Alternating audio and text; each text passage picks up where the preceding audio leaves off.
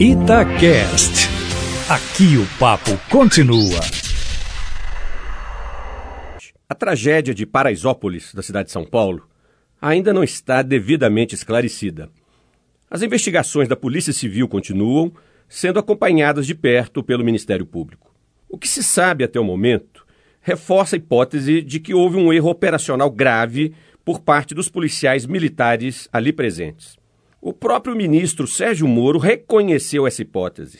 E mesmo o governador João Dória mudou de opinião ao longo da semana, passando a questionar a atuação da PM em Paraisópolis. Esse triste episódio não se encerra nele mesmo. Revela, infelizmente, como a atuação das polícias nas favelas e periferias urbanas brasileiras é pautada pela truculência, pelo desrespeito aos moradores e pela violência. São raras as exceções onde isso não acontece. A história da relação entre polícia e comunidades urbanas empobrecidas na sociedade brasileira é caracterizada pelo distanciamento e pela desconfiança, especialmente no que diz respeito à relação entre jovens e policiais. E a explicação desse fato está na estratégia equivocada de enfrentamento do tráfico de drogas nas periferias urbanas.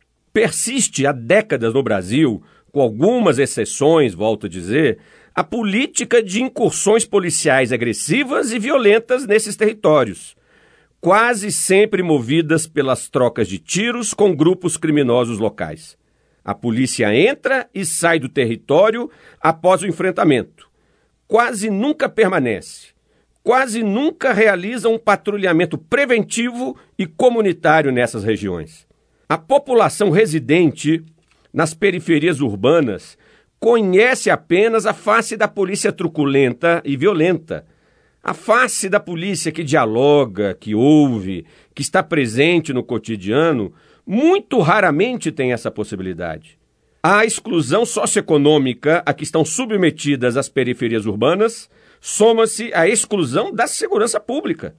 Gangues juvenis, facções criminosas e milícias tendem a dominar tais territórios, impondo a ordem local.